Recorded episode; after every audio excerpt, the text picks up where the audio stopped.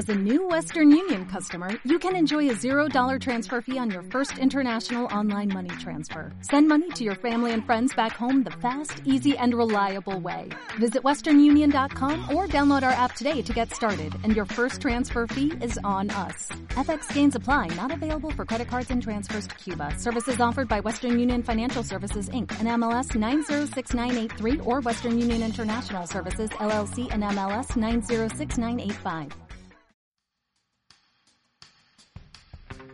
Bienvenidos, esto es Lecturista el Podcast. Yo soy Lili Centeno.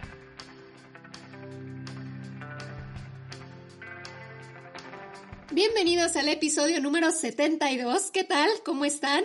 Hoy es 21 de enero. Hoy sí me di prisa y lo hice para que para poderlo publicar en jueves como el día normal del podcast, pero hoy es cumpleaños de mi hermano y aunque sé que no escucha el podcast, igual André, feliz cumpleaños.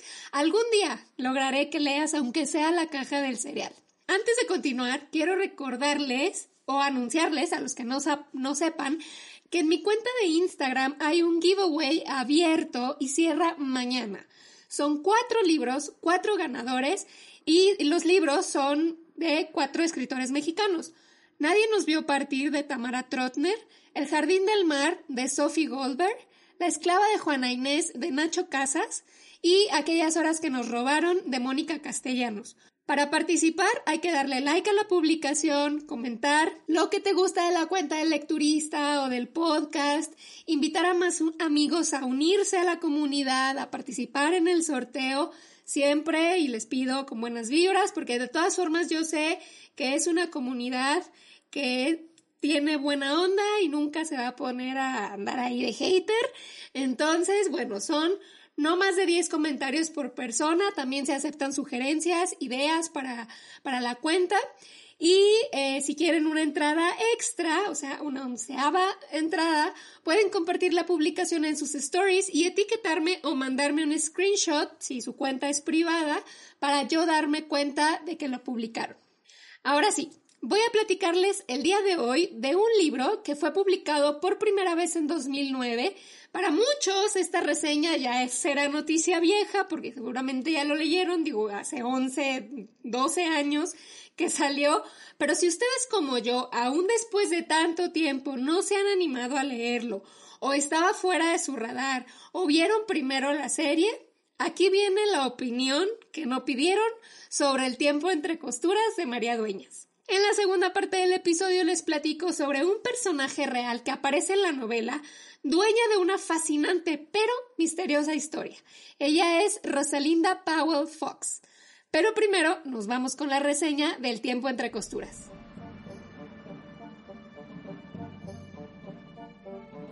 Cira Quiroga es una joven ayudante de modista que se ve implicada en una estafa y un desengaño amoroso que la exilia de su natal Madrid para terminar viviendo sola y con la policía a sus espaldas en el protectorado español de Tetuán en Marruecos. Los desafíos a los que se enfrenta la harán madurar a la fuerza y para sobrevivir habrá de empezar a confiar en sus nuevas amistades y los recursos que estos le ofrecen pero sobre todo tendrá que recurrir a su talento como modista para poner en marcha un sofisticado taller que recibe a las esposas de las altas esferas españolas del protectorado. Su fama y discreta posición le ganan una nueva identidad y un arriesgado trabajo para los infiltrados ingleses en España. Como muchos, yo me acerqué a esta historia primero a través de la serie. Debo de confesar que poco tiempo antes me habían regalado el libro, pero ya estaba la serie en Netflix y la verdad es que me dio flojera y me fui a ver la serie, me dijeron que estaba buenísima y pues empecé por ahí. No sabía qué esperar, no sabía quién era María Dueñas, la verdad tampoco sabía el libro fuera tan famoso, pero eh, pues empecé la serie y me super mega se la empecé a recomendar a todo el mundo, entre ellos a mi mamá, mi hermana, y les fascinó igual. Mucho tiempo después, apenas el año pasado, por ahí de septiembre me parece, me uní a la lectura conjunta que organizó Mariana Rico de la cuenta Ma Read que se las voy a dejar en la cajita de la descripción para que la empiecen a seguir. Que yo sabía es uno de sus libros favoritos, le encanta, le fascina y ya me había dicho tiempo antes que iba a organizar esta lectura, así que este era mi momento de leer ahora sí la historia original, la historia cómo fue concebida por la escritora. El tiempo entre costuras hace un recorrido histórico a través de las andanzas de Cira. Ella nos guía, ella nos revela los acontecimientos de su turbulenta vida y cómo pasó de ser una inocente muchacha madrileña a convertirse en una espía. Su camino inicia en un barrio humilde de Madrid antes de la Guerra Civil Española con las aspiraciones normales de las muchachas de su época y las muchachas de su clase. Trabajar, encontrar un buen marido, formar una familia y seguir trabajando para mantenerla pero el destino le tiene preparadas una serie de tormentosas sorpresas y fruto de su ingenuidad se verá arrastrada por un hombre a una vida que nunca soñó o que quizás solamente soñó. Una vida llena de lujos, de excesos, de fiestas que terminará pagando muy caro. Arruinada y sola, inicia una vida en el protectorado español de Tetuán, donde conoce a uno de los mejores personajes que este libro pudo dar, y es María Candelaria, la dueña de la posada a la que se va a vivir Cira. María Candelaria goza de una reputación bastante dudosa, bastante cuestionable. Sin embargo, para Cira es su primer ángel guardián y es María Candelaria quien redescubre en Cira su talento y su pasión por la costura y con quien monta su elegante taller.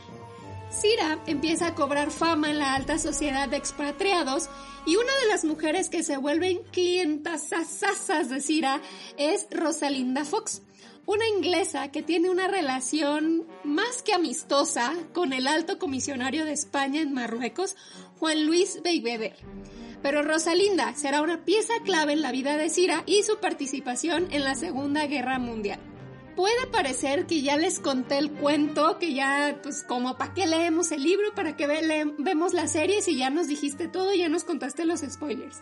No, esta es la forma más resumida y más discreta, se puede decir, de decirles de qué se trata el libro sin meterme a los detalles, porque aunque sí, desde la sinopsis oficial sabemos que Cira empieza a trabajar para los ingleses, no sabemos todo el montón de cosas que le pasan para poder estar ahí. Y una vez que está ahí, todo el montón de cosas que tiene que vivir para mantener esa posición. Otra vez nos encontramos con un libro sobre la Guerra Civil Española y la Segunda Guerra Mundial. Otra vez, qué flojera, ¿qué más nos pueden contar? Pues un montón de cosas que al menos yo no tenía ni idea de que, existían. Este libro está lleno de datos, lleno de personajes históricos que conocemos a través de los ojos de Cira.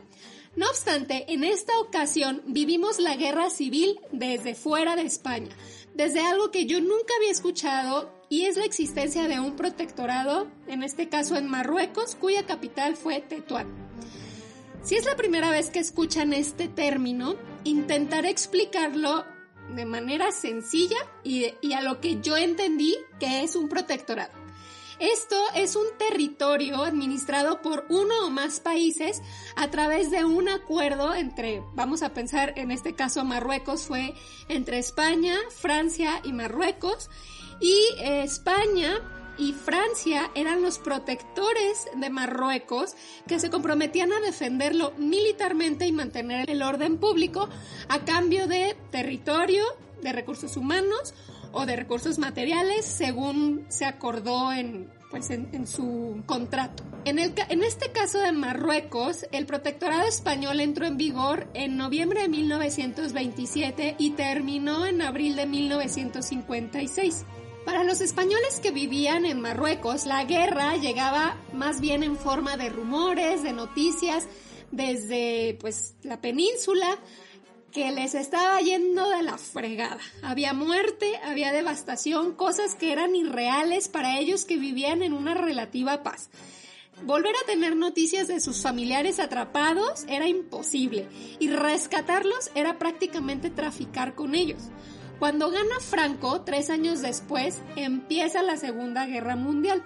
Pero los españoles no podían, ni querían, ni tenían cómo soportar una segunda contienda. Entonces, el régimen franquista y el territorio español fue más bien una red de alianzas, de espionaje para ayudar principalmente al grupo del eje, especialmente a Alemania o a los nazis. Así que en esta ocasión observamos la guerra europea desde los ojos de los espías, la resistencia, desde las oficinas de los altos mandos alemanes, los secretos que se filtraban, las fiestas que se organizaban.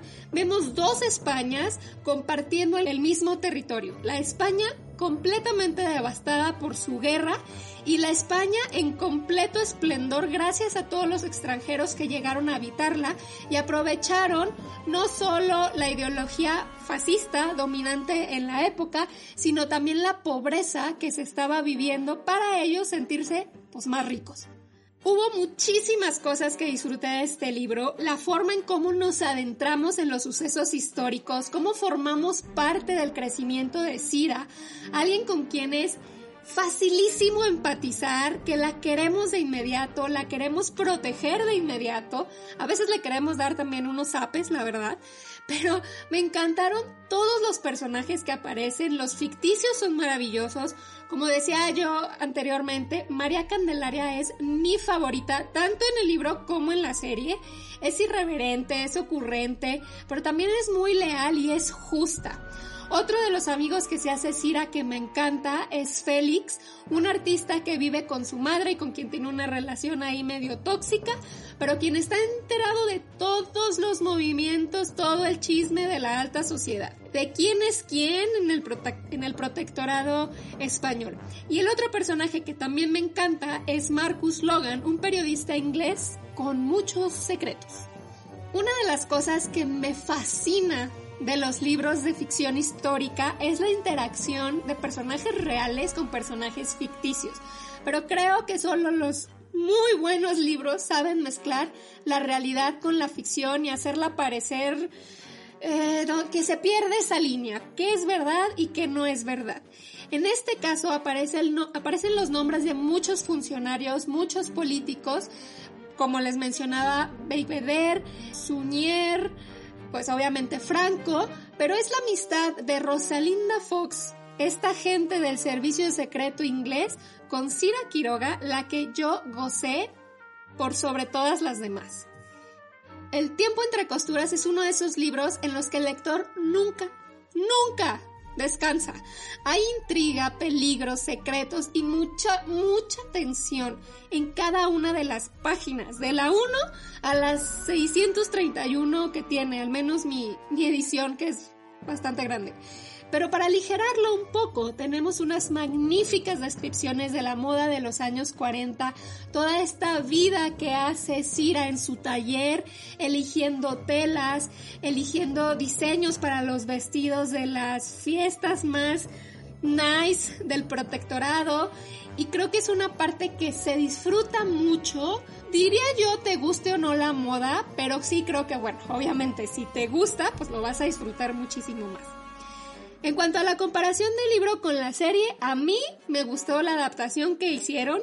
¿Le modificaron cosas? Sí.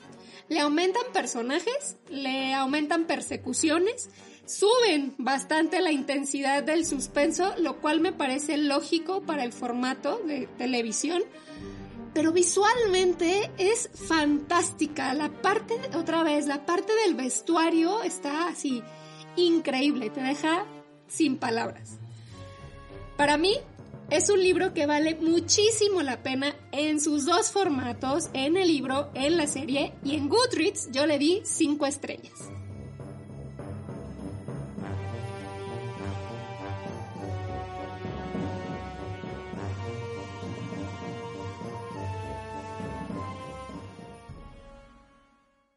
La historia de Rosalinda Fox en la novela está cargada de glamour.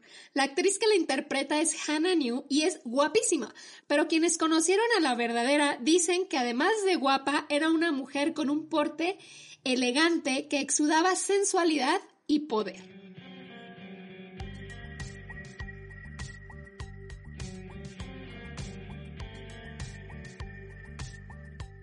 Rosalinda Powell Fox nació en Calcuta, en el seno de una familia inglesa, cuando la India era parte del Imperio Británico por allá de 1910. Su padre era un ingeniero que la casó a los 16 años con un comerciante inglés. A los 18 años tuvieron un hijo y poco tiempo después ella contrajo tuberculosis bovina al beber de la leche de una vaca contaminada. Los pronósticos de los doctores nunca fueron buenos y el marido estaba muy ocupado para hacerse cargo de ella, así que prefirió mandarla de regreso a Inglaterra a que alguien más la cuidara.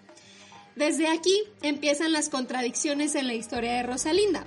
Unos dicen que los doctores le dieron entre 6 y 8 años de vida, siempre y cuando se mantuviera en reposo. Y ella prefirió agarrar sus chivas e irse a vivir a Portugal. Vivir menos, pero vivir bien.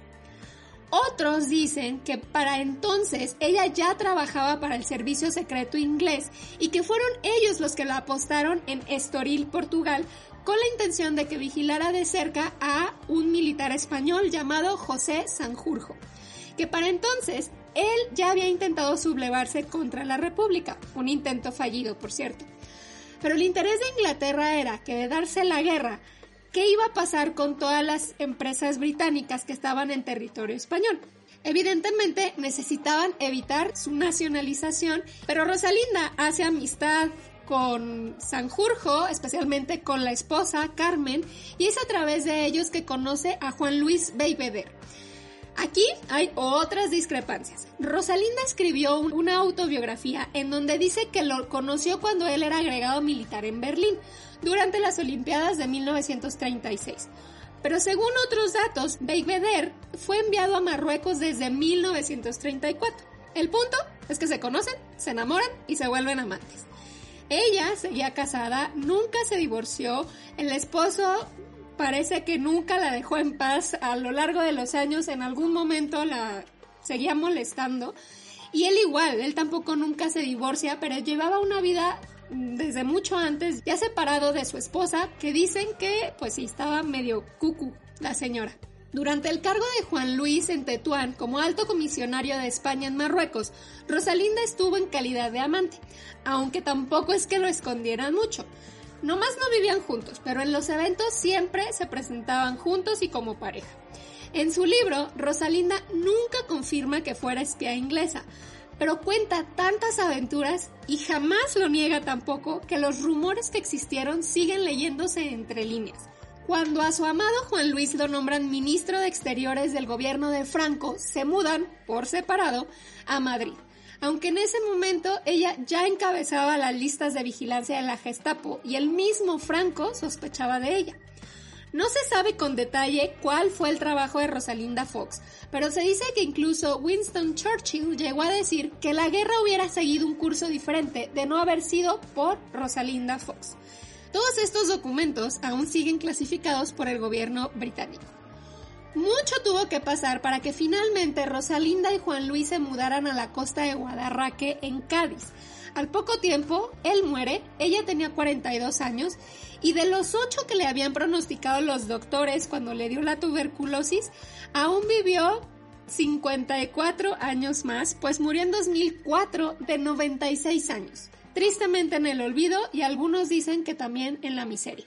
El libro que ella escribió se llama The Grass and the Asphalt o El césped y el asfalto y hay otro libro por si les interesa de Ángeles Chozas llamado Las doncellas de la espía, una biografía novelada contada por las tres supuestas criadas de Rosalinda y esta autora antes de escribir este libro era la guía de un recorrido que se hace en Guadarraque siguiendo los pasos de la espía inglesa.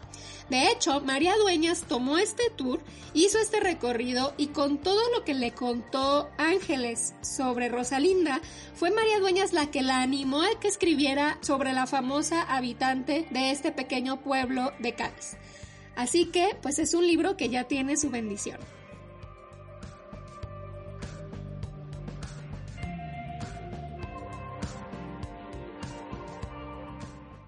Espero hayan disfrutado de este episodio y pronto le den una oportunidad a este libro que es fantástico. Si ya lo leyeron, o si ya vieron la serie, me encantaría que me escribieran contándome qué tal les pareció, porque sé que más de alguno no les gustó la adaptación y me gustaría saber por qué.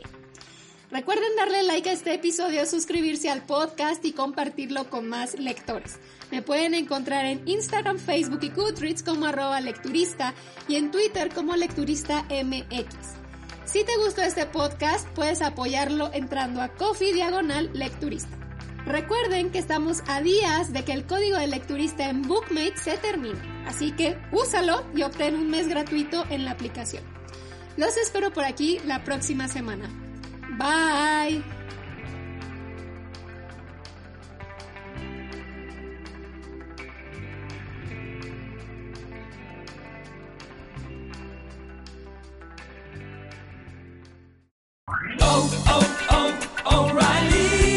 ¿Necesitas ayuda? En O'Reilly Auto Parts te ayudamos. ¿Necesitas algún consejo? Te aconsejamos. Nuestros profesionales en autopartes están siempre disponibles para ayudarte a encontrar lo que necesites. Excelente servicio al cliente es solo una de las ventajas que ofrece O'Reilly Auto Parts. Los profesionales en autopartes. oh, oh,